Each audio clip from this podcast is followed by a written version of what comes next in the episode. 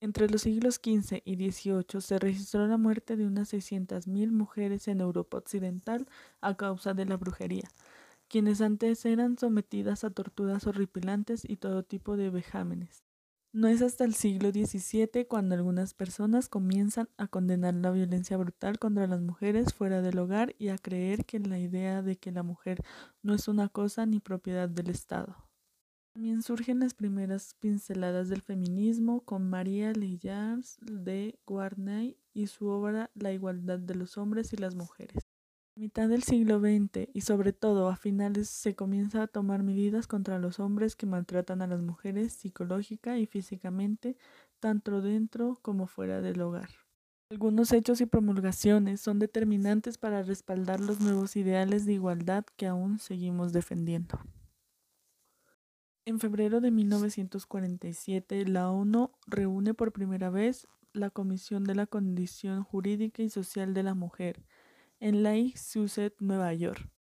El 6 de junio de 1951, en la 34 reunión de la Organización Internacional del Trabajo, OIT, se adopta el Convenio 100 relativo a la igualdad de remuneración entre la mano de obra masculina y la mano de obra femenina por un trabajo de igual valor.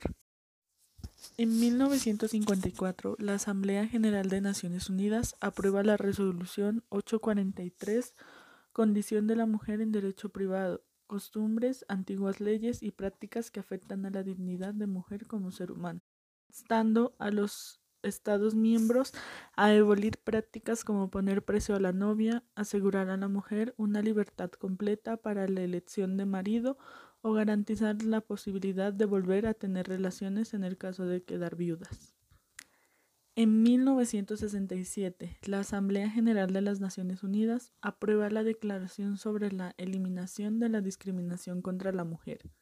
En la década de los 70, también se empezó a trabajar en los países desarrollados en el abordaje de la violencia doméstica contra las mujeres.